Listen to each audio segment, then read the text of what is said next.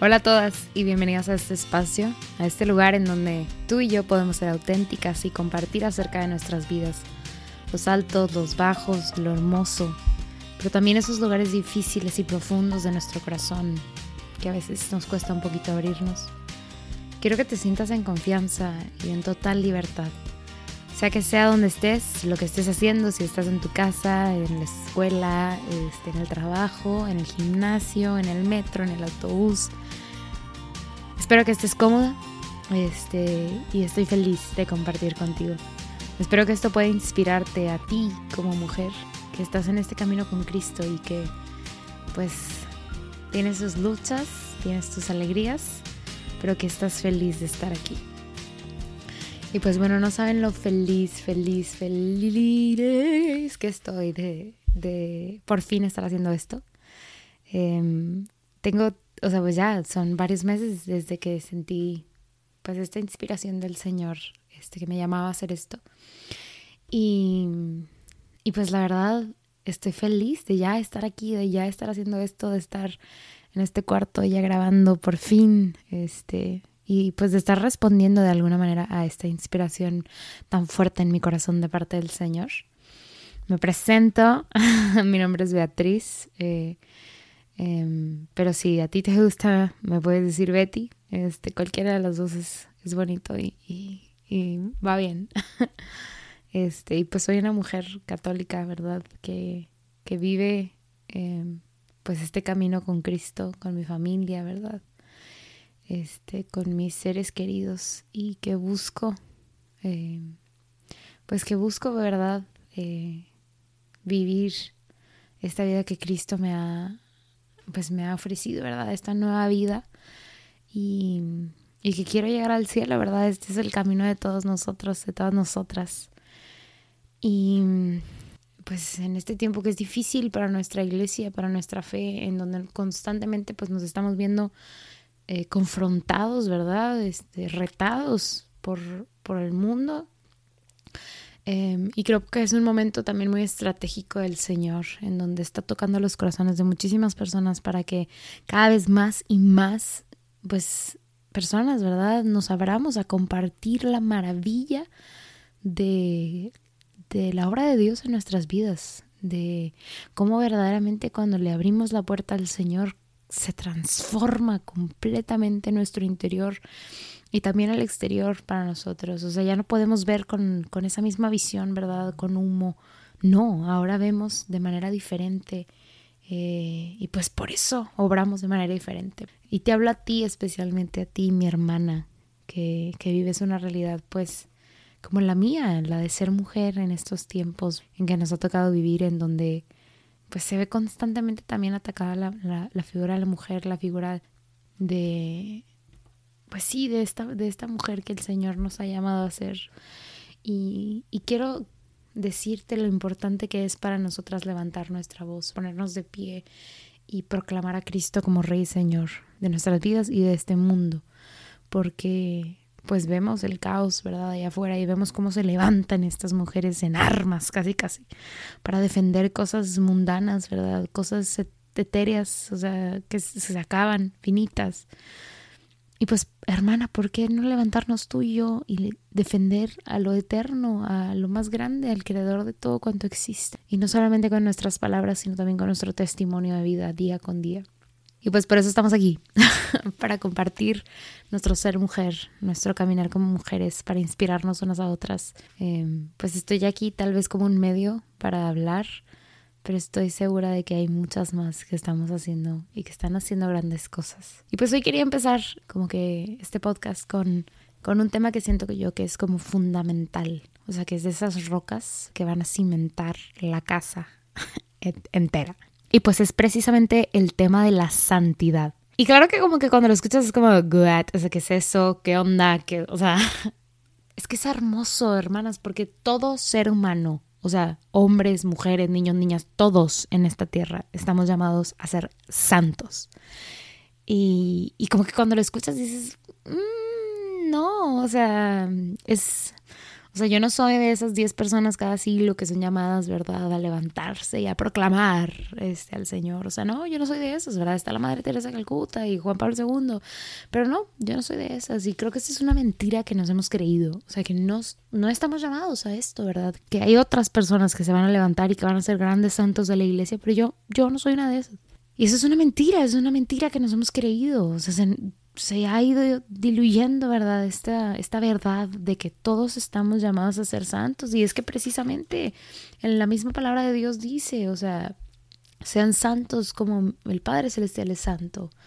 Este, en segunda de Timoteo eh, 1.9 dice, pues Dios nos salvó y nos llamó a una vida santa y no por nuestras obras, sino por su propia determinación y gracia. O sea, el Señor nos llamó y como que a veces nos cuesta mucho creernos esto, ¿verdad? Pero es la verdad. Si tú te pones a pensar y, más bien a reflexionar, inclusive en el Génesis, en algo tan eh, fundamental como esto de que fuimos creados a imagen y semejanza del Señor. O sea, simplemente con eso es como, la neta, la neta, es como mind blowing. Porque imagínate que el Señor Todopoderoso, Rey de la creación, Creador del universo, de las estrellas y todo cuanto existe, dijo yo yo quiero, o sea, yo quiero que mi imagen sea la de ellos. O sea, nosotros somos, hombres, mujeres, la imagen de Dios. Esa es la verdad. Eso dice el Génesis, hermana, que, que tú y yo, imperfectas, guapas o chaparras altas, o sea, no importa, tú y yo somos la imagen de Dios. Es como, wow, ¿sabes? Wow. Y, nos ama tanto Dios, o sea, el catecismo habla de cómo nosotros somos un derramamiento del amor de Dios, ¿verdad? O sea, el Señor en su amor nos creó y nos creó a su imagen y semejanza. Y nos otorgó este gran regalo del alma, ¿verdad? De, este pedazo de, Dios en, nosotros. Y, y me encanta porque Santa Teresa de Ávila dice, ¿cuánta es la hermosura del alma? Que Dios tiene ahí su deleite, qué gran dignidad le ha otorgado, que es la imagen de su creador. Y es la, es la verdad. ¡Wow! O sea, qué increíble. Nosotros, tú y yo, somos la imagen del creador. Y el Señor ahí tiene su deleite. El mismo Señor en el Génesis dice, o sea, que, que vio cuanto había hecho y dijo que era bueno. Pero como que a veces a nosotros nos, nos cuesta ver eso, ¿verdad? Que, y nos cuesta recordar eso, que somos la imagen viva de Cristo. Y no nada más pues los santos, sino todos nosotros somos la imagen viva de Cristo. Me encanta una frase. El Señor le dice a Santa Catalina de Siena, una mujer también increíble, le dice, Hija mía, si te mostrara la belleza de un alma en gracia, sería la última cosa que verías en este mundo porque el resplandor de su hermosura te haría morir. Entonces, o sea, palabras más, palabras menos, lo que está diciendo es, o sea, si yo te permitiera ver un alma en gracia, te mueres. O sea, de lo, de lo hermosa que es.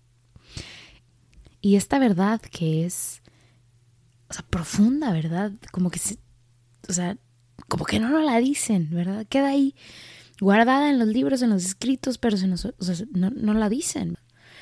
Y es que, hermana, fuimos creadas para un día regresar a la presencia de Dios, para volver a, morar internamente con Cristo. Y ese es nuestro fin último, ¿verdad?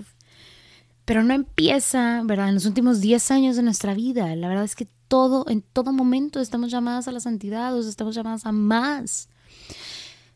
Y algo que me impacta mucho es que, que nuestra cultura se ha diluido un poquito eh, esto de los santos.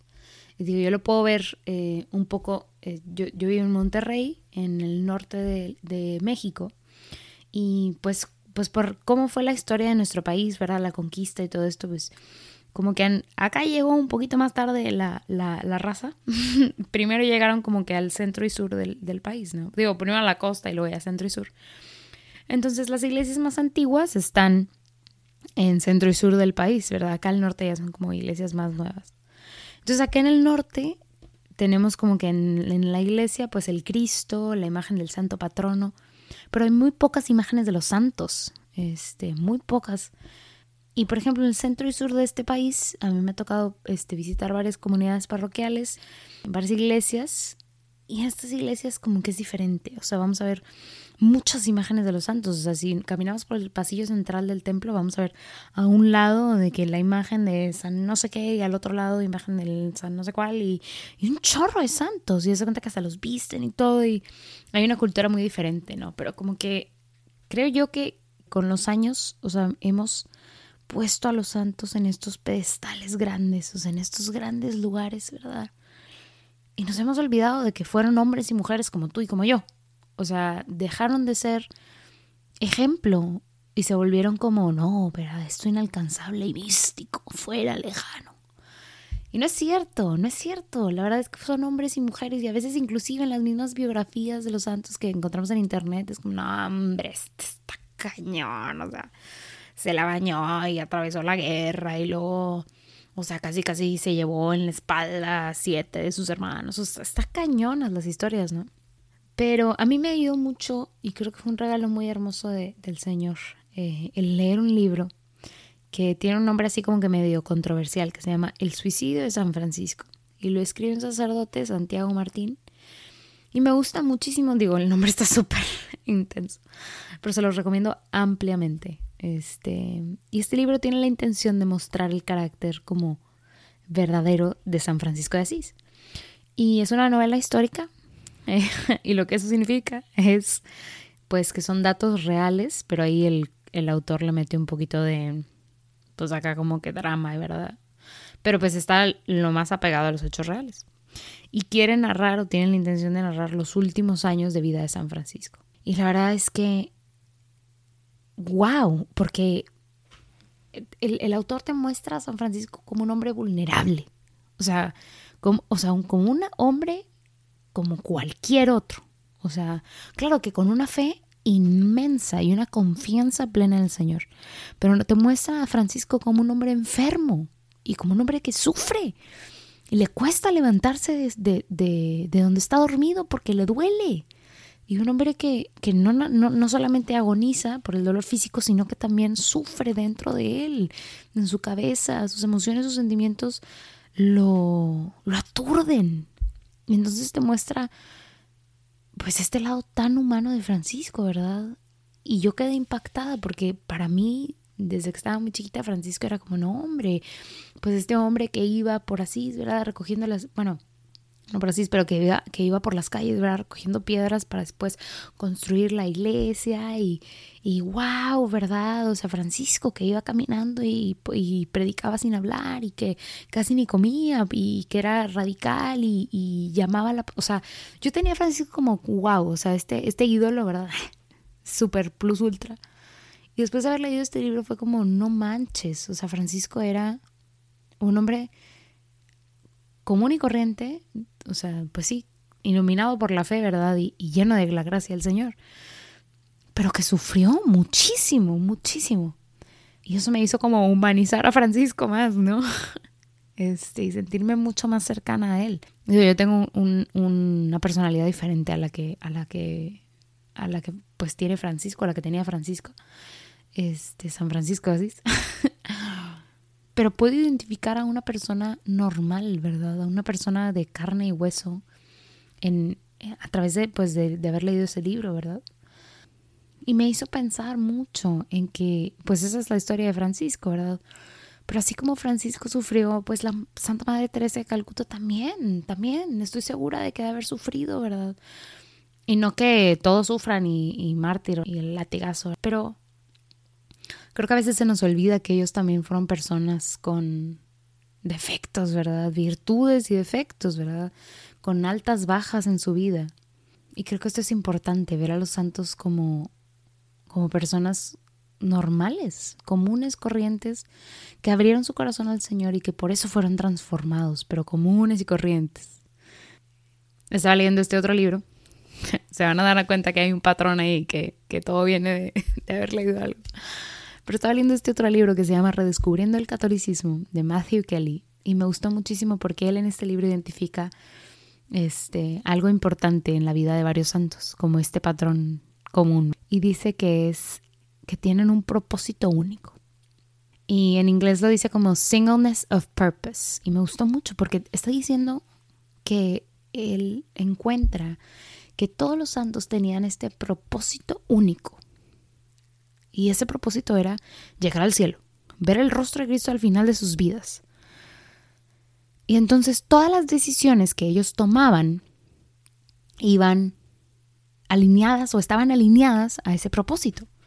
Entonces, claro que yo no voy a robar cinco pesos de la mochila de mi amigo de al lado, porque eso es pecado y el pecado me aleja de Cristo y el pecado me quita la gracia y yo no voy a hacer nada que me quite la gracia porque yo quiero llegar al cielo.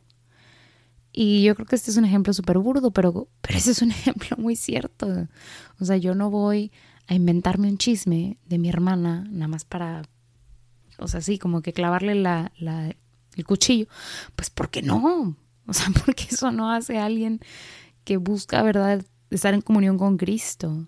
Entonces, eh, pone un ejemplo que puede ser como que muy, pues parecer muy como simple, pero me gustó muchísimo. O sea, él pone el ejemplo de Michael Jordan. Y entonces, como Michael Jordan, cuando estaba joven, se propone ser el mejor basquetbolista del mundo.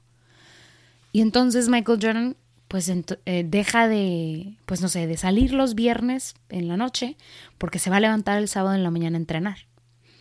Y Michael Jordan deja de comer pues comida chatarra porque él tiene que tener el cuerpo de un deportista y el mejor, no solamente de un deportista, sino el del mejor deportista, el mejor basquetbolista.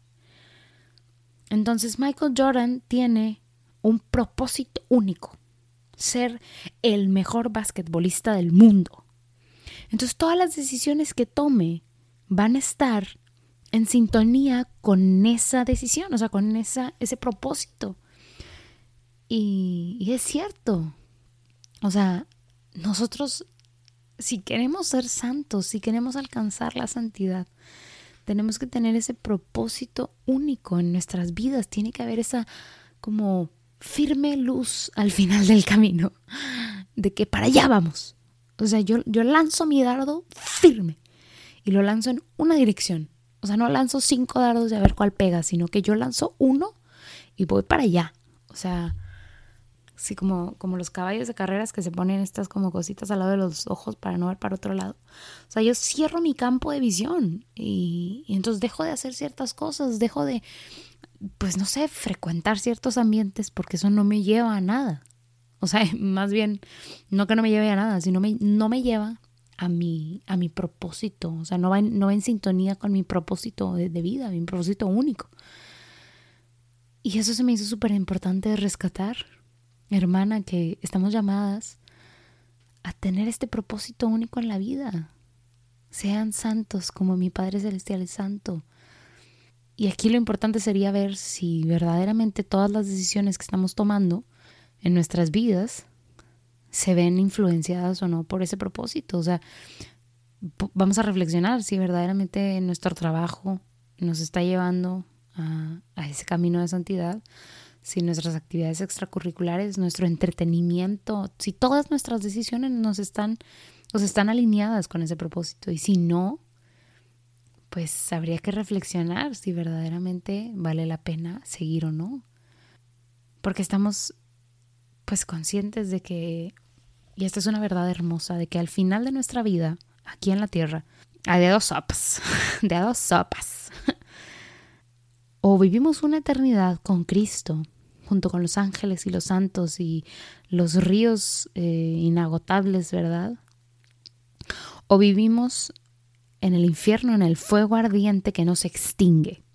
Y a veces se nos olvida, que pues 80 años en la perspectiva de la infinidad, pues no es tanto. La vida en este mundo no es tan larga comparada con la infinidad y la eternidad. Y eso es lo que nos espera, eternidad. Pero hay, pues esta decisión, o sea, o este, esta, este clara división de el cielo y el infierno, que no se nos olvide que el infierno es real, tanto como el cielo es real. Y, y seremos juzgados al final de nuestros días.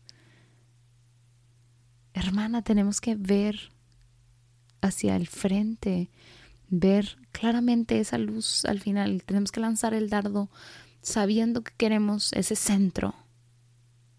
Tenemos que tomar decisiones que vayan en pro de este, de este fin último. Y pues bueno, yo sé que me aprendí un poquito.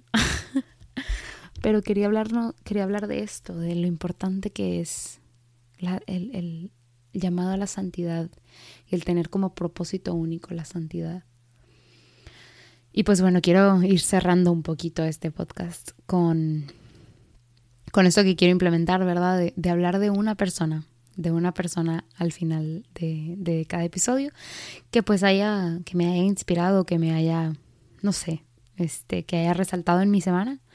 Y esta semana quiero resaltar a, a una persona, a un hombre, que no conozco su, su nombre, pero, pero que me impactó mucho y, y pues se das cuenta que, que, yo iba en mi, en mi carro al trabajo en la mañana y mi mochila con mis cosas pues la llevo en el asiento de atrás, o sea, la subo al asiento de atrás antes de subirme y, y ya se queda ahí atrás, ¿no?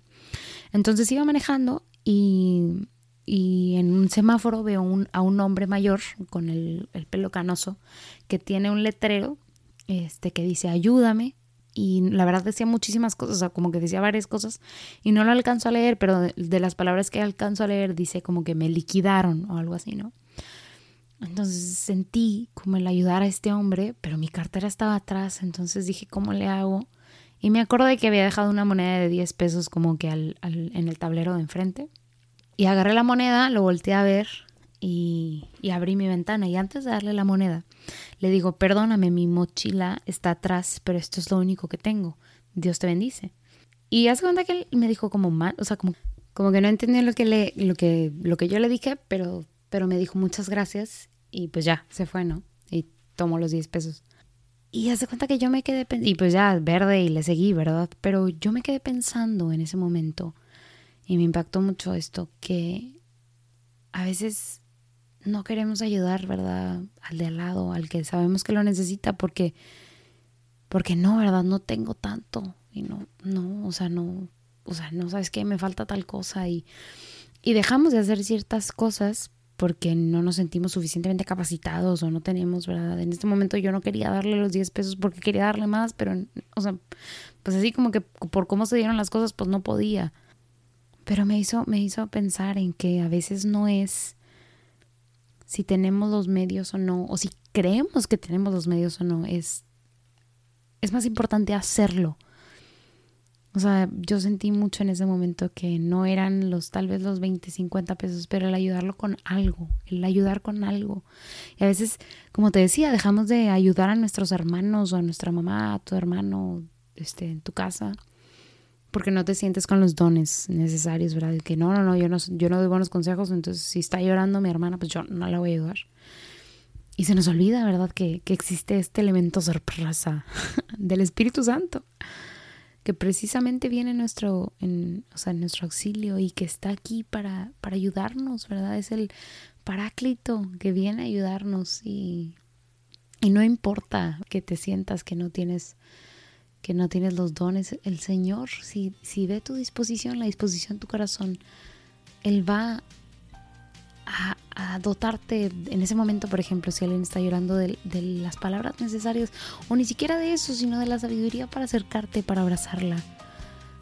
Este, y entonces, pues sí, este, este como pequeño encuentro con este hombre me, me hizo darme cuenta de lo importante que es el dar el paso, de si sentimos esa disposición de nuestro corazón de ayudar, que no nos limitemos por nuestras creencias, y pues sí, también me, me dio un pequeño como, pues no sé, como golpecito en la espalda, de, pues porque yo tenía muchas dudas de empezar este, este podcast, o sí o no, porque no me sentía pues que tenía toda la información, ¿verdad? Tenía que haber leído otros 20 libros para poder empezar.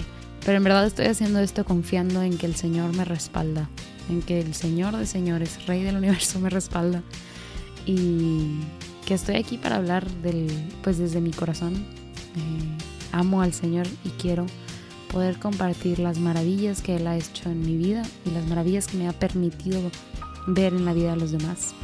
Entonces hago esto con muchísimo amor. Este, si tienes algún comentario, si quieres, pues eh, si esto te inspiró a hacer algo, no dudes en mandarme algún mensaje.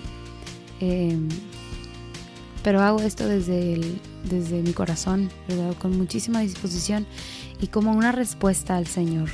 Em, porque quiero, quiero poder levantar la mano y decir, Señor, yo, yo te sirvo, aquí estoy.